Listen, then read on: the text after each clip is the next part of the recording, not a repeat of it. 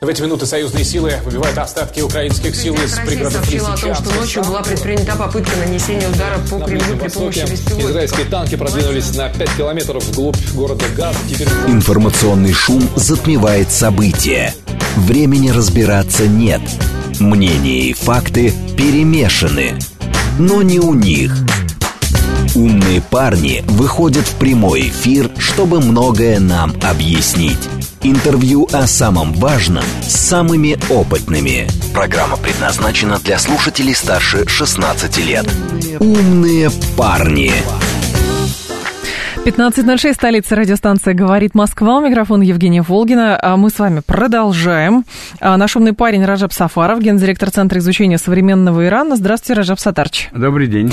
Наши координаты 7373948, телеграмм, смска плюс 7925 88 88 948, телега для сообщений «Говорит Москобот». Это смски были плюс 7925 88 88 948. В YouTube-канале «Говорит Москва» можно нас смотреть, там трансляция есть. Давайте начнем с визита, наверное, Владимира Путина на Ближний Восток, потому что, ну, фактически там две страны, как планируется, это Арабские Эмираты и Саудовская Аравия за один день, потому что завтра уже у Путина запланирована встреча с, в Москве с президентом Ирана Раиси, но любопытно, конечно, а, как обставлен визит президента России, особенно сейчас многие аналитики видят на контрасте, как на Ближнем Востоке встречали, например, президента ФРГ не так давно, что к нему вообще никто не вышел, а как, э, значит, представитель Соединенных Штатов Америки вообще ночь практически а, прождал в приемной у э, принца. И, в общем, возникает вопрос, на, на, на Востоке же принято как бы в символы. И это, очевидно, совершенно и на Западе тоже понимают. Как это трактовать? Вы знаете, визит э, э, господина Путина в эти две страны, блиц, я бы сказал, визит. вот Блиц-визит, да, да. На самом деле на таком уровне редко бывает, чтобы за несколько часов это все завершилось, поскольку все-таки огромное количество вопросов, от которых зависит не только судьба региона, но и, может быть, мировая безопасность. Их надо тщательно подготовить и обсудить, поэтому на самом деле, во-первых, это блиц э, поездки и визиты говорят о том, что есть конкретная программа у российского руководства, а вот как это все обставлено, это на самом деле э, задача, которая действительно рассказывает гораздо больше, может быть, по содержанию, чем сами эти переговоры, поскольку в каждом элементе протокола будет выявляться их отражаться их отношение к э, этому гостю. И, конечно, это небо и земля, если сравнить с другими лидерами мировыми, которые туда приезжают. Это как особое подчеркнутое уважение, где-то, может быть, даже страх перед э, лидером такой страны, как Россия. Россия, поскольку они все понимают, э, очень чутко реагируют, что мир находится переходит с одного качества на другое, от однополярности э, переходит плавно в многополярности, Мгм. и основным игроком в деле перехода мира в другое качество, конечно же, является Россия. Они теряют э, свои традиционные позиции, им надо, э, в общем, нос по ветру держать и э, реагировать, может быть, на новые возможности и новые вызовы, поэтому Россия эм, и, и непонятная для них страна, и опасная в каком-то смысле, поскольку непонятная, но и с другой стороны Россия это надежда, Россия это новые возможности. Поэтому им э, вот вступить в последний вагон уходящего поезда очень важно.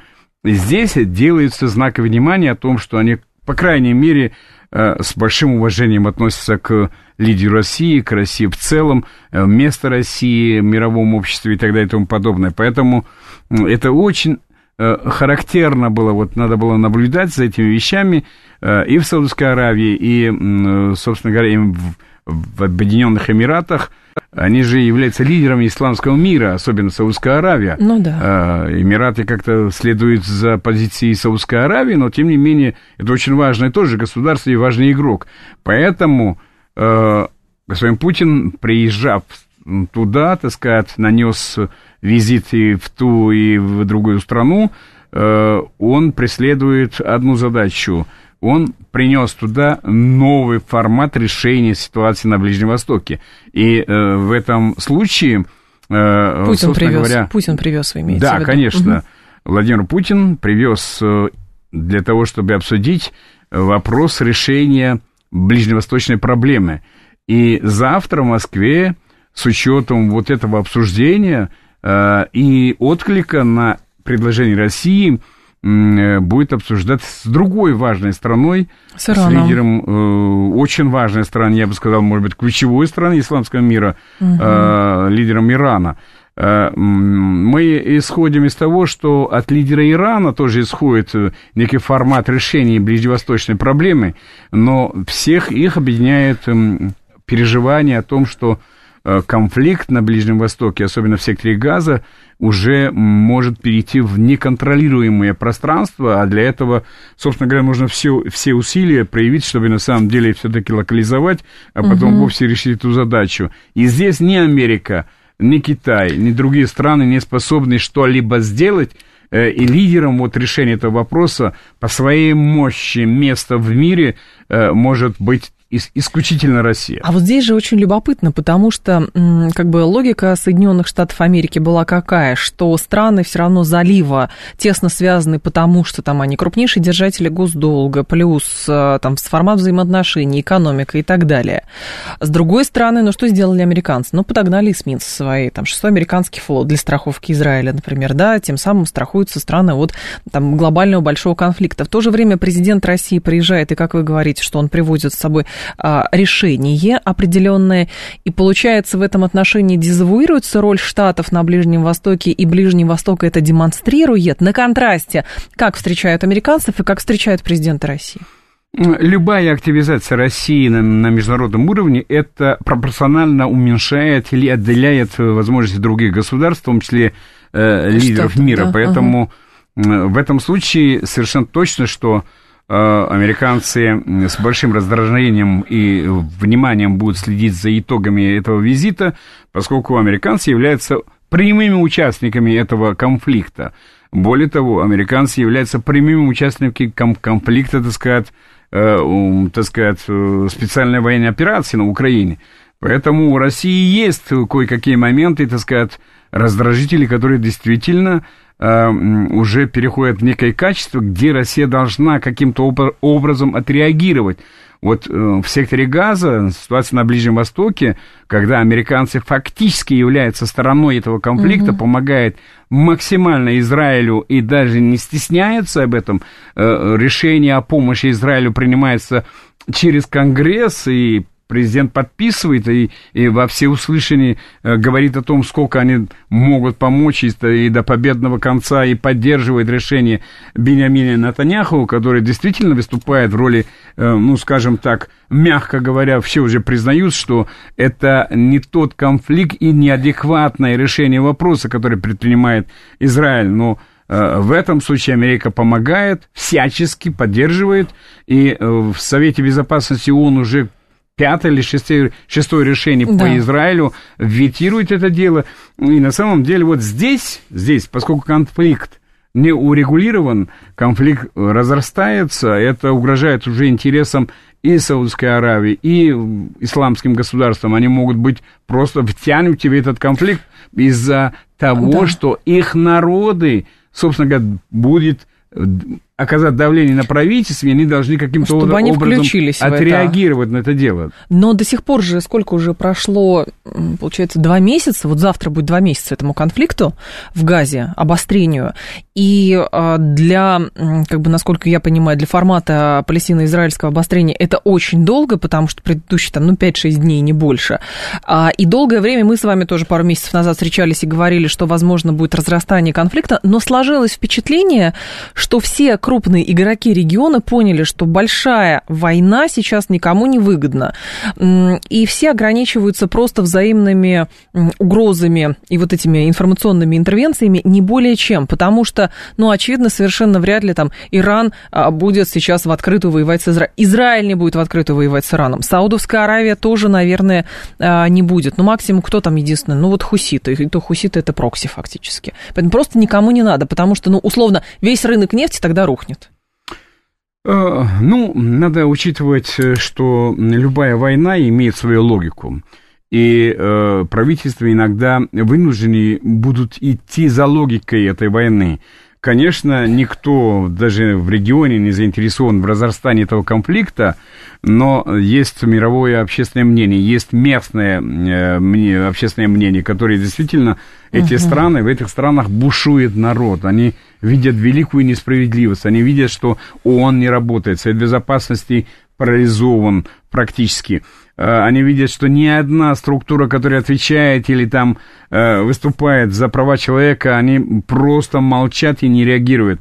Даже спортивные организации, да. которые действительно, они там очень сурово наказывали нас и Белоруссию за участие в, в СВО, они в этом случае даже не попытались обсудить вопрос участие или не участие Они сказали, не дискриминируйте, потому что спортсмены что, они несут ответственность за действия своего правительства. И тот российский и белорусский спортсмен сказали, ну да, ну да, ну мы пошли отдыхать. Да. В общем, примерно так это выглядело. Видите, поэтому даже спортивные функционеры тоже пошли на то, чтобы закрывали глаза. Поэтому, на самом деле, действительно, никому это не интересно, но есть авантюры, которые, авантюристы, которые действительно им выгодно это все делать для того, чтобы продлить свою власть, для того, чтобы на самом деле избежать наказания, для того, чтобы, э, ну, показать себя на уровне там своего старшего партнера о том, что они такие дерзкие ребята, которые могут э, взяться за решение многолетних проблем и так далее и тому подобное.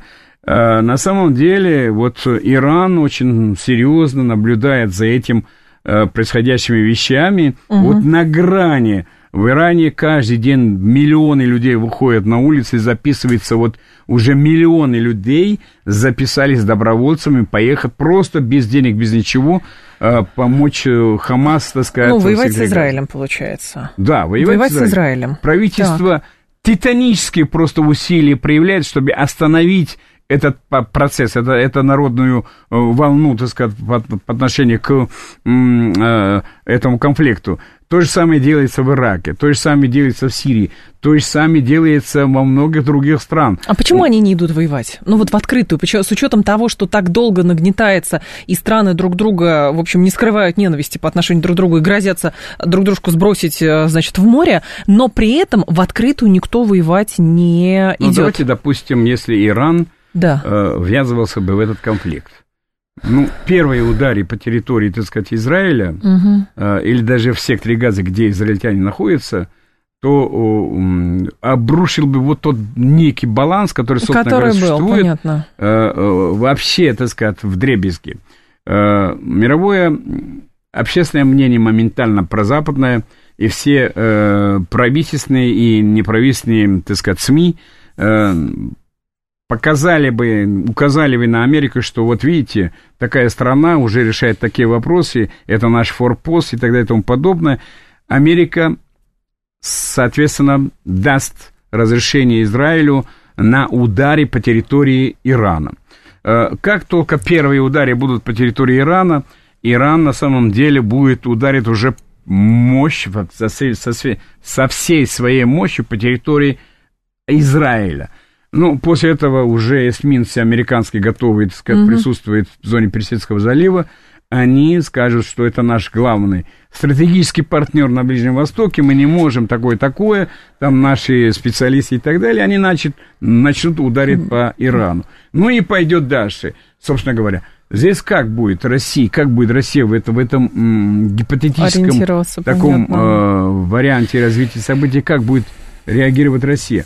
Ну, на самом деле, как только первые удары будут по территории Ирана, миллионы беженцев оттуда просто хлинут на территории Центральной Азии. И в Азербайджан, на Кавказе, и в Среднюю Азию, Афганистан и так далее и тому подобное. Это моментально дестабилизирует обстановку и в Средней Азии, ну, в Центральной Азии, и на Кавказе.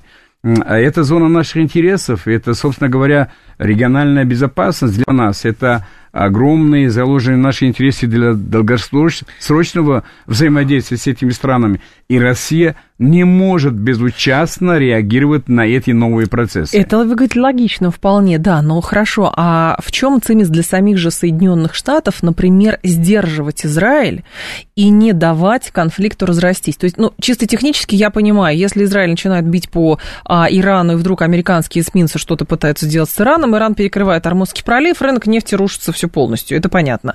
Но другое дело, в чем логика тогда Штатов? Им не нужен конфликт на Ближнем Востоке, им не нужно защищать и декларировать свою всеобъемлющую помощь для Израиля или что-то еще глубже здесь? Американцам нужно, чтобы никто не мешал Израилю э, делать свое дело и вести свою политику э, на Ближнем Востоке, особенно в секторе Газа. Американцы готовы и дальше помочь Израилю для установления, собственно говоря, э, монополии на этой территории. Э, и главная задача американцев не допустить вмешательства в этот процесс. И, конечно же, управлять мировыми общественными, э, мировым общественным мнением и СМИ и так далее и тому подобное, чтобы никто даже не говорил о том, что, что происходит. Конечно, американцам не интересно Э, ввязываться в конфликт даже с Ираном, потому что единственное, что они боятся, они не знают на самом деле. Начать-то они могут, но они не знают, как потом выйти из этого конфликта. Иран это мощное государство, это на самом деле геополитическая региональная держава, особенно если учесть последние возможности Ирана. Э, вы, наверное, знаете, что все-таки первые наши, э, скажем так, суперсовременные истребители уже э, поступили в Иран, и с иранскими летчиками они уже поднимаются в воздух, а это никак-никак, это Су-35, угу. э, и инфраструктура создана для этого, э, то есть военные Ирана, так сказать, даже в воздухе и на земле э, уже и обладает другим качеством ведения войны, поэтому это не просто понимают. безобидный, собственно говоря, игрок, которого можно наказать и, и, и ничего не получать. Но американцы же тоже пытаются пряником играть. Помните, в сентябре часть разблокировали актив каких-то иранских. То есть в обмен на что? Что иранцы будут свои прокси э, сдерживать в регионе, чтобы прокси не шли воевать с Израилем? Или Всегда, как вы думаете? на протяжении всего времени американцы попытались через своих посредников в разных странах Э, сохранить переговорный процесс с Ираном угу. для того, чтобы каким-то образом найти точки соприкосновения в решении так. вопросов, отвечающих их интересов, американских интересов. В том числе это по поводу э, возврата беженцев, по поводу там каких-то других вопросов. Даже снятие санкций, они при таких условиях мы можем снять, отойти, отодвинуть и так далее и тому подобное. Решение по линии Совета Безопасности не будем поднимать и так далее. Но по поводу того, чтобы, например, в Сирии э, иранские или проиранские силы могли бы так более активно присутствовать, всегда это был предметом переговоров. А угу. вот по поводу Израиля это самый шипительный вопрос для Соединенных Штатов, поскольку фактически Соединенными Штатами управляет финансово-олигархический и административно-технический персонал э, про израильского курса, поэтому любой президент Соединенных Штатов прежде всего учитывает и позиции Израиля, и э, произраильского лобби в Соединенных Штатах. Без их одобрения ни один президент Соединенных Штатов угу. не может даже быть избран президентом этой страны. Ну, От чего из произраильское лобби сильное и могущественное. Да, но здесь тогда получается другой момент, что как будто бы статус-кво сейчас а, некий установлен, потому что если первые а, сначала был шок от, а, соответственно, последствий атаки Хамаса, потом возник второй шок от ответа Израиля. Израиль это формирует как бы у него какая идея, да, что это самооборона и самооборона безграничная, вот как угодно. И там только там тысячу детей погибло, потом пять тысяч детей погибло, а потом еще что-то.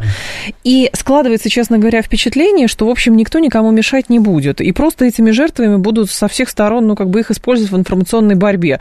Хамас будет говорить, что посмотрите, к чему привела политика Израиля и ближневосточные государства молчали, нам не помогли, и вот поэтому там убили 5 тысяч детей.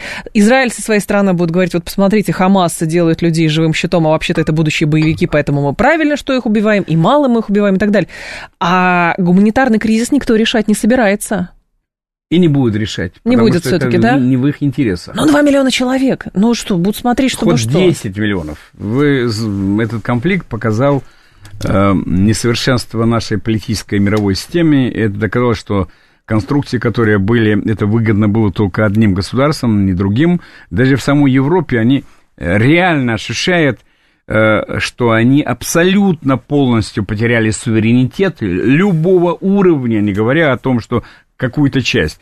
Вот э, в, странах Европы, даже ведущих странах, таких как э, Германия, Франция, Италия и так далее и тому подобное, Испания, они даже чашечки воды, так сказать, чая или вот там стакан воды не могут пить самостоятельно без разрешения из Вашингтона.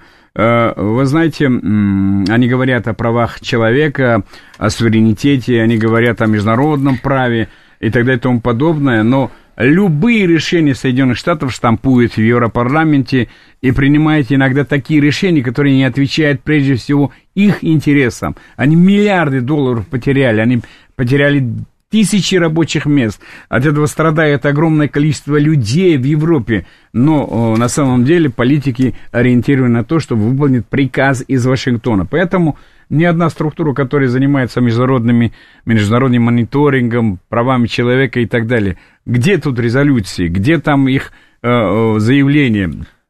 Нету mm. их и не будет. Кстати говоря, по поводу вашего вопроса, вот как бы статус-кво уже да. установлен, все уже привыкли, что так Э, Израиль нападает, уничтожает. Ну, топит тоннели. Сегодня была информация, да, да, да. что начал топить тоннели, заполнять водой. Да-да, и так далее и тому подобное. И это будет продолжаться бесконечно, уже там десятки тысяч погибших, детей уже почти на уровне 10 тысяч. Это действительно геноцид определенного народа на глазах у мирового сообщества под предводительством и э, рукоплесканием Соединенных Штатов. Э, здесь это долго не может продолжаться на самом деле, поскольку... А что будет? Э, да. Во-первых, ряды Хамаса от этого будет увеличиваться за счет их сочувствующих единоверцев. Это ну, рекрутинг точно. будет сохраняться, это да, понятно, это, это да. Во-вторых, да. Вот завтра президент Ирана, господин Раиси, приедет в Москву угу. со своим собственным видением, так сказать, решения этого конфликта. Я не исключаю, что предварительно этот пакет уже был обсужден в Кремле, и, и э, координация вот по этому пакету, наверное, это сказать, очень даже уместно было бы обсудить с Саудовской Аравией и с э, ведущими исламскими государствами, как Саудовская Аравия и как э, Объединенные Арабские Эмираты.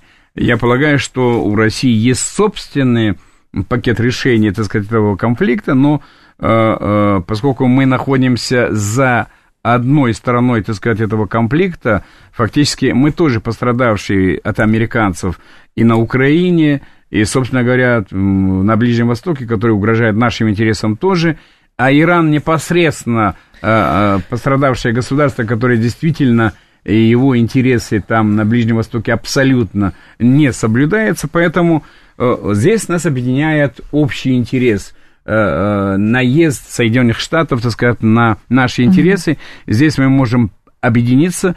В этом объединении Э, собственно говоря, мы можем вовлечь в эту орбиту и Саудовскую Аравию, и Объединенные Арабские Эмираты, а дальше пойдут и другие исламские государства, государства mm-hmm. поскольку они заинтересованы в решении этого конфликта. Но не получается ли, что сейчас ситуация складывается таким образом, что Хамас становится проблемой, а, в принципе, для политической проблемой для ближневосточных государств, потому что я обращаю внимание на заявления, которые делали, например, Иордания и Египет, когда они объясняли, почему они не могут, вот именно беженцы тысяч тысячами принять, потому что э, объясняли, что это очень радикализированная э, как бы э, группа людей, и среди них э, могут быть те, конечно, которые будут и на территории Иордании или Ирана а, пытаться продвигать вот эту политическую тему, а, связанную с Хамасом, борьбой с Израилем и так далее. А им, в общем, радикалы тоже не особенно нужны. Это вопрос к политическому руководству Хамаса, который там в Катаре находится и, наверное, должен как-то а, реагировать на подобное. Но не кажется ли вам, что действительно история с Хамасом становится проблемой для всех? Знаете, в таком грубом приближении, да, да, да. это вызывает риск, поскольку э, Хамас все-таки вызвал конфликт, и очень многим э, сложно будет э, подойти к решению этого конфликта. С, с точки зрения существующего конфликта, да, это инициаторов этого, может быть, конфликта. Но если так э, зреть в корень, угу. там очень много других процессов, о которых можно будет поговорить. После новостей. Хорошо. Давайте поговорим. Ражаб Сафаров с нами, гендиректор Центра изучения современного Ирана. Информационный выпуск. Подключайтесь. Канал «Говорит Москва» в Ютубе. Радиостанция «Говорит Москва» 94.8. Интервью о самом важном с самыми опытными. «Умные парни». 15.35, столица радиостанции «Говорит Москва». У микрофона Евгения Волгина. Мы продолжаем. Раджаб Сафаров с нами, гендиректор Центра изучения современного Ирана. Да, вы хотели, Раджаб Сатарч, а, свой тезис по поводу Хамаса, который может стать политической проблемой для стран региона. Да, на самом деле Хамас сейчас в глазах исламского мира это партия-герой, партия на самом деле самых ярких и э, мудрых людей, партия который отстаивает свою независимость героически. И э, тысячи, миллионы уже последователей Хамаса во всем исламском мире э, появились.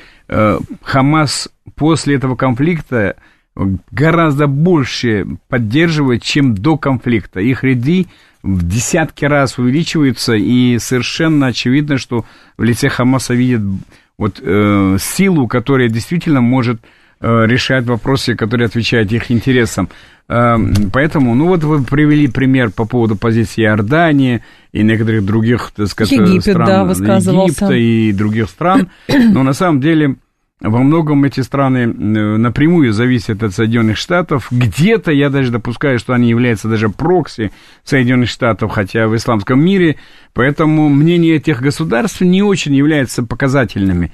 А вот главные государства все-таки вот такие авторитетные, как Саудовская Аравия, как Объединенные Арабские Эмираты, как Катар и другие страны, они все-таки достаточно негативно относятся к этому конфликту, к Израилю в целом.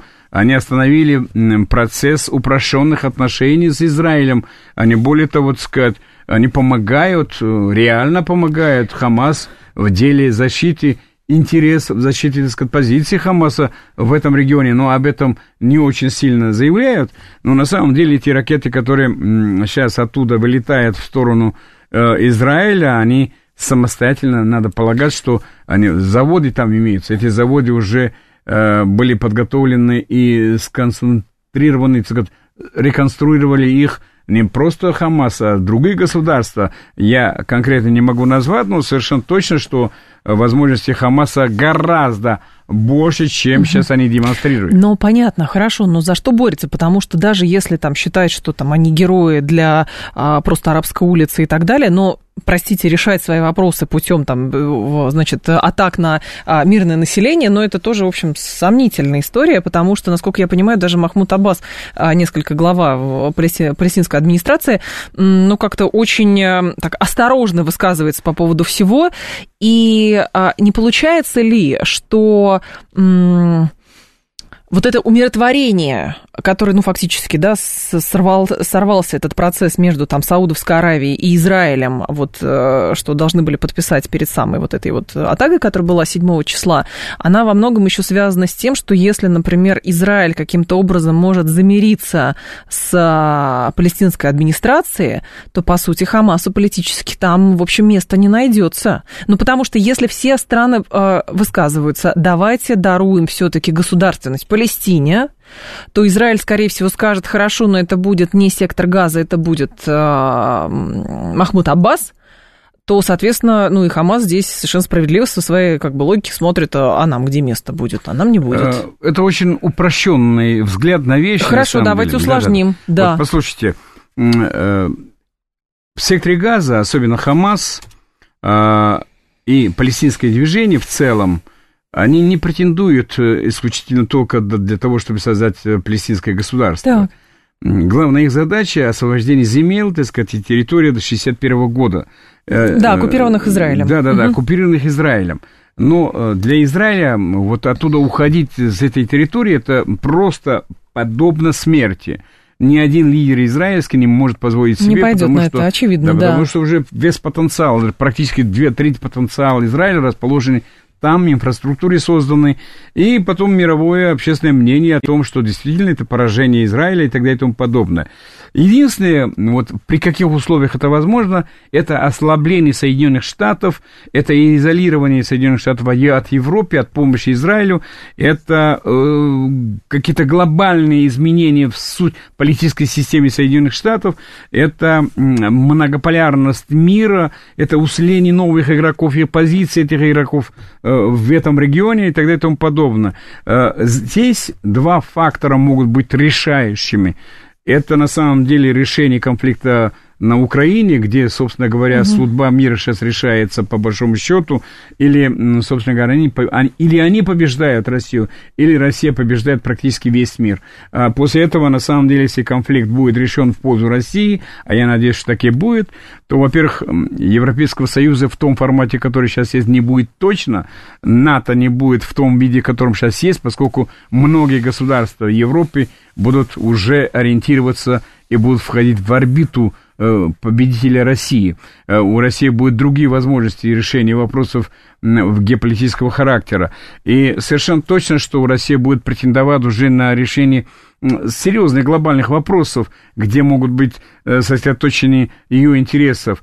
И совершенно очевидно, что у России появится очень много важных партнеров, которые действительно помогут и усилят позиции России, в том числе и Иран. Сейчас э, Китай занимает достаточно выжидательную позицию. Э, да, Китай ждет, когда экономическим, по экономике и экономическим потенциалом своим угу. затмит и скоро займет Э, образ места мирового лидера, но это для этого десятилетия нужны, хотя бы ну, три десятилетия как минимум. А вот другие государства, которые действительно обладают и военно-техническим потенциалом, и геополитическим э, мышлением, я бы сказал, это Россия и Иран. Если угу. они объединятся на основе их общих интересов, а общие интересы у них гораздо больше, начиная от Центральной Азии, Кавказа и стран исламского мира, до энергетических крупных проектов и энергетического рынка, координации на, на мировом энергетическом рынке, который действительно может задать тон мировой политики и мировой экономики. Здесь есть на самом деле основа для объединения интересов и возможностей. А это может действительно решить задачу по э, э, разграничению Соединенных Штатов от Европы, э, размельчение так сказать, Соединенных Штатов и э, вырывание кликов из зубов, так сказать, этого монстра от того, что до сих пор единолично решал судьбы мира. Есть ли противоречие в том, когда Саудовская Аравия замирила, замирилась с Ираном при помощи, при посредничестве Китайской Народной Республики, насколько я помню, и тем, что Саудовская Аравия собиралась замириться с Израилем? То есть, когда Иран и саудиты подписали вот это соглашение, то оказалось, что, в общем, мир на Ближнем Востоке практически наступил. Но при этом, с точки зрения Ирана, насколько я понимаю, замирение саудитов и израильтян тоже выглядит, ну, для самого Ирана, может быть, даже не так Э, безопасно?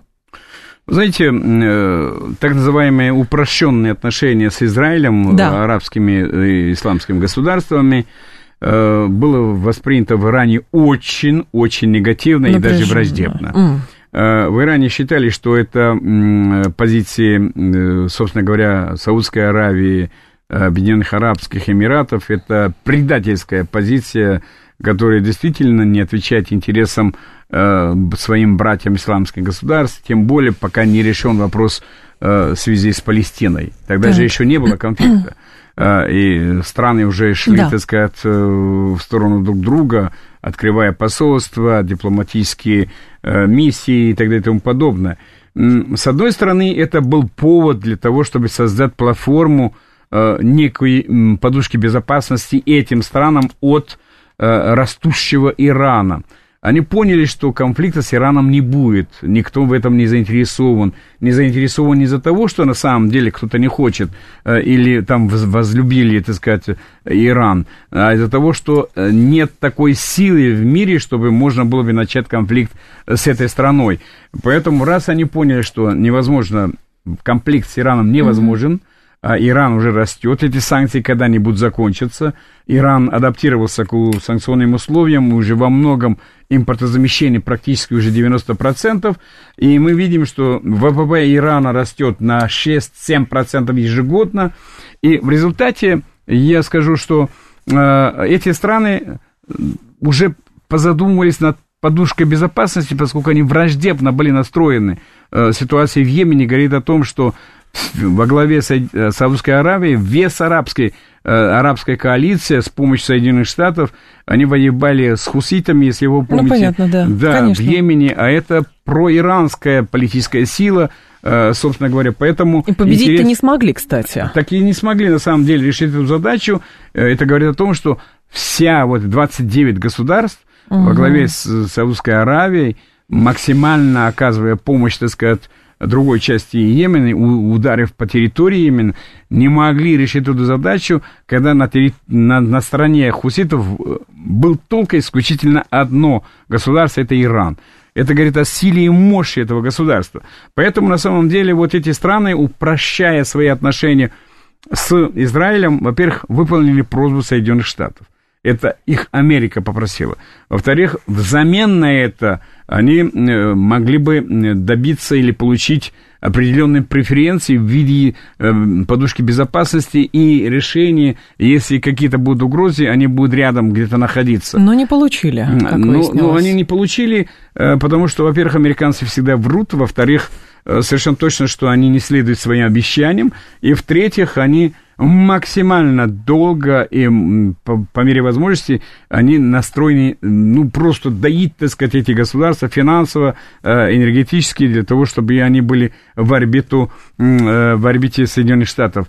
Э, Трамп, когда победил, первый визит был в Саудовскую Аравию.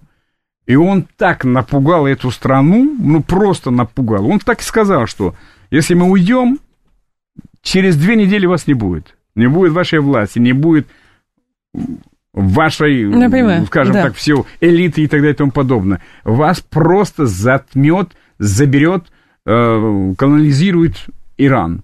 Вот мы трогать не будем. Мы не будем вмешиваться. Если хотите, чтобы мы защитили вашу безопасность, сохранили, чтобы вы сохранили свою власть, 400, пожалуйста, миллиардов долларов давайте нам. Угу. И они дали 400 миллиардов долларов. И один визит, первый визит и одни переговоры, они так были напуганы этим, что на самом деле готовы были дать ну, даже сейчас больше. уже и... Сейчас, сейчас другая, Сейчас конечно. другая ситуация. Поэтому они видят, что американцы ослабели. Они видят, что, наоборот, другие силы появились. Они очень хотят не терять свою власть, свое положение в мире. Поэтому они ищут некие, собственно говоря, варианты балансирования между новыми силами и старыми уходящими силами. Поэтому здесь, Россия им важна. А здесь Россия главный игрок. Вот на Россию можно положиться. Вот здесь знаки внимания оказывается, что Россия, вы всегда были э, для нас в почете, вы, мы, всегда вас уважали. Ну, какое-то время было, мы меньше общались, но сейчас уже другое время, давайте, давайте дружить и дружить по полной программе. Поэтому на самом деле а, а это на самом деле заявление, какое, которое действительно за этим последуют шаги, поскольку э, Владимир Путин э, это очень опытный политик, и любое решение такого геополитического характера должны быть угу. подкреплены механизмами их обеспечения. И, и я не исключаю, что завтра, когда президенты Ирана и России будут встречаться, э, будет обнародован некий э, некий, скажем так, дорожная некая карта, как вести, э, вести переговоры, сказать, по поводу э, конфликта на, на Ближнем Востоке. Но пока просто форм... И это да. будет не очень хорошим решением для Израиля, скажем точно. Это будет более приятным и комфортным для Хамас, но Хамас тоже должен пойти на определенные уступки э, э для того, чтобы заполучить потом большой, большой выигрыш. Но в целом это решение так. будет против Америки, ну, сложно сказать, что против Америки, не будет отвечать интересам Америки, скажем так, э, поскольку сдвинет немножко в сторону американцев с этого региона, Израиль будет не яростно, не может просто более яростно атаковать сектор газа, и э, я думаю, что это будет началом решения Э, этого конфликта э, ну, меньше, меньшей кровью, скажем Но так. пока прото- чисто протокольно то, что сейчас на лентах появляется, что Путин и Раиси собираются обсудить сотрудничество в торговле и энергетике. Ничего про ни Хамас, ни Израиль не сказано. Давайте так. Давайте. Э, ну, мы же взрослые люди, да? Конечно. Понимаем. Да. Первый вопрос ситуации на Ближнем Востоке. Я абсолютно уверен, что этот вопрос будет ключевым вопросом обсуждения. Так. Второй вопрос – это новые механизмы решения этого конфликта так. с участием России и Ирана. Ага. В-третьих, они будут обсуждать варианты, если этот конфликт будет разрастаться, потому что сейчас уже есть все признаки, что э, конфликт выходит из-под контроля. и э, могут другие участники участвовать в этом процессе. А, э, Россия и Иран не может не обсуждать вот такие вопросы. И, э, в-четвертых, совершенно точно, что с учетом визита Владимира Путина в такие важные страны исламского мира, как Саудовская Аравия и Объединенные Арабские Эмираты, будут созданы механизмы учета участия всех этих важных государств, в том числе и Ирана, для решения ближневосточного конфликта. В вопросе торгово-экономических отношений между двумя государствами это не такой уж острый и оперативный, чтобы за один день прилететь Решить. и улететь. Э, это ага. есть механизмы решения этих вопросов, визиты, международные, собственно говоря, структуры. Другие форматы. Другие форматы так. взаимодействия, это совершенно правильно сказали. Но я более чем уверен, что это актуальная задача, очень острая задача. Есть предпосылка для решения этого вопроса. И здесь инициативу перехватывает Россия, инициативу перехватывает Иран, и они сейчас, вот завтра, объявят всему миру, какая у них позиция по отношению к этому конфликту. Эта позиция точно не понравится американцам, эта позиция точно не понравится Израилю, угу. эта позиция не понравится части европейских, э, европейским государствам, но это понравится исламскому миру. Авторитет России в глазах исламского мира возрастет ну, просто до предела, и э, с Россия займет снова в движении авторитета э, и в своего присутствия в зоне и не только Ближнего Востока, но во всем исламском мире. Завтра очень хороший угу. день для ну, наших интересов. Посмотрим. Но если действительно будет в ближайшее время предложено какое-то разрешение э, палестино-израильского конфликта, то это, в общем, равнозначно практически доказанию гипотезы Пуанкара из математики, из, из высшей математики, потому что до сих пор сколько лет уже никак. Другое дело, что интересно... Столетиями. Столетиями, да. да. Другое дело, Задача что... Пуанкаре называется. Ну, теорема гипотезы по-разному называют. Да. Но другое дело, смотрите, если даже Америка эм, американское влияние на Ближнем Востоке ослабнет, то нельзя говорить о том, что европейцы или американцы тем более допустят, что их влияние, в принципе, убирается. Потому что если есть американцы, условно нет англичан. Если есть англичане, то нет американцев тогда. Ну, как бы ни тех, ни других быть в регионе точно не может. Знаете, очень многие государства в Европе, даже в Англии, ну и англичане, очень с удовольствием восприняли бы возможность ослабление Соединенных Штатов, поскольку от этого доминирующей силе уже всем это надоело. Вздохнули бы с облегчением, я да, поняла. Так. Вздохнули не только с облегчением, но просто э, сказали бы вот когда, ну, наконец-то, типа этого. Любое ослабление Соединенных Штатов – это усиление их роли, э, осмотреть, где их интересы и э, усиление их суверенитета. Э, это дико им интересно и очень полезно, и очень даже сладко. Поэтому они на Россию, где-то даже на Иран, будут сейчас смотреть с надеждой. Потому что эти два государства могут обеспечить им ослабление Соединенных Штатов и ненавязывание Соединенных Штатов монополии в Европе в решении даже элементарных экономических угу. проблем и задач. Поэтому на самом деле вот конфликт, э, собственно говоря, их конфликт по отношению к России, мы же фактически никакого отношения, они никакого отношения к нам не имеют. Мы тоже к ним не имеем. Но они в фарватере Соединенных Штатов, давайте помогать Украине. Мы одно даже заявление против них сделали, не то, что какой-то шаг плохой, но одно заявление не делали всегда. Владимир Путин говорит, что тем не менее, несмотря на все пакости, которые они делают по отношению к России, мы заинтересованы в налаживании добро, добро, как там, доброжелательных и э, добрососедских. добрососедских отношений с этими государствами. Даже вот по отношению к Германии вчера было заявлено, хотя они постоянно нам делают очень-очень э, такие нехорошие дела. Поэтому на самом деле они будут признательны нам. Понятно. Они будут на нас смотреть и сказать, как это здорово. Но вот такой силы, как у России и Ирана, у других государств нет. Такого потенциала нет. Почему Эрдоган так ополчился на Израиль? И, насколько я понимаю, обвинение Эрдогана а, в сторону Израиля по поводу там наличия, значит, ядерной программы и так далее, это же тоже определенный вызов для региона, потому что как ополчились на Иран, обвиняя его в том, что он вот-вот создаст ядерную бомбу, а с Израилем это такое секрет Поля Шанеля про эту ядерную бомбу. И тогда возникает вопрос, может ли Эрдоган каким-то образом спровоцировать, например, дискуссию в регионе по поводу того, что на Израиль нужно оказывать давление, чтобы сохранять вот эту ядерную, ну, как это, нейтральность, как это правильно называется, в, на Ближнем Востоке? Знаете, Эрдоган очень, очень опытный политик. Это правда. Он просто, просто посчитал, что очень подходящий момент для того, чтобы заявить о себе как о мировом лидере. Не региональном, а мировом лидере. У него очень жесткая позиция по отношению вот э, этому конфликту. И даже у них же были практически налажены отношения с Израилем до этого.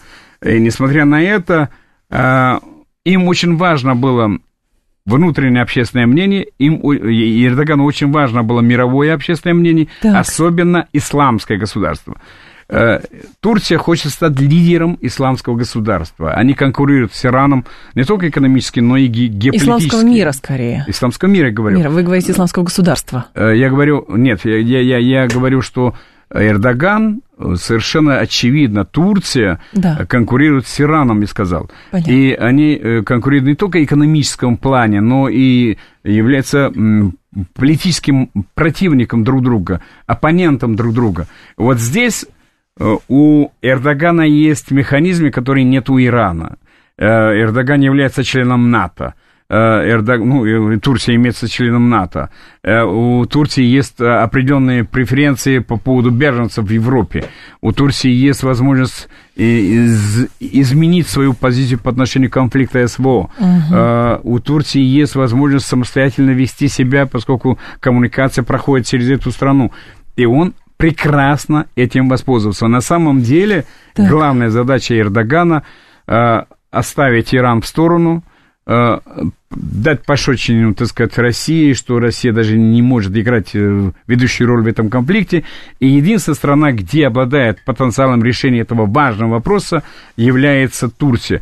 Он по максимуму нажал на тормоза, так сказать, э, чтобы весь мир пришел, встал, так сказать, упал на колени и попросил Эрдогана, давайте решить эту задачу. Что хотите, мы вам дадим, но давайте не, вот не так жестко по отношению э, к Израилю. Угу. На самом деле получилось обратное, поскольку э, в э, действиях Эрдогана видели определенный радикализм даже где-то исламского характера. И здесь уже Турция пошла, так сказать, по негативной вот волне, э, и по отношению к Турции получились очень многие государства. Да. Ну вот в в исламском мире почему-то инициативы, так сказать, Турции не очень адекватно были восприняты, потому что действительно это переходит граны. Но Турция в одиночку собирается решить эту задачу путем там обращения в суды, угу. какие-то заявления, но Турция не идет на конкретные шаги помощи Палестине или направления туда своих специалистов или оказания, скажем так, военно-технической помощи э, Хамасу или Палестине на уровень декларации. И через какое-то время стало ясно, что на самом деле только лозунги и декларации за Эрдоганом стоят, но не действия. Он даже не инициировал, например, обсуждение этого конфликта в Совете Безопасности ООН. Он не потребовал чрезвычайного заседания Совета Безопасности ООН по решению этого вопроса. Он не повлиял на европейские государства и на американцев, что, ребята, что вы делаете? На глазах мирового сообщества делается просто публичный геноцид маленького народа. Все молчите, более того, помогаете. Ваша молчаливая вот предательская позиция европейцев, это созвучно и даже угу. однозначно э, можно охарактеризовать как участие, прямое участие в этом конфликте. Поэтому на самом деле позиции Эрдогана здесь вот здесь он, по-моему, так сказать, все-таки не дорассчитал э, и закрутил гайки. И э, вот позиция Ирана намного умнее, э, мудрее и осторожнее. Вот Поэтому все лидеры арабских стран и исламского мира, угу. если срав... сравнить потенциал и возможности Турции и Ирана, они однозначно скажут, что Иран это гораздо на другом уровне, э, с другими возможностями, играет с другим потенциалом, и учитывая добрые отношения Ирана с Россией, э, ставка будет делаться на, это, на эту дружбу. Раджав Сафаров был с нами, гендиректор Центра изучения современного Ирана. Раджав Сатарович, спасибо, ждем снова. Далее информационный выпуск, а потом Юрий Буткин. До завтра с вами прощаюсь. Всем хорошего вечера.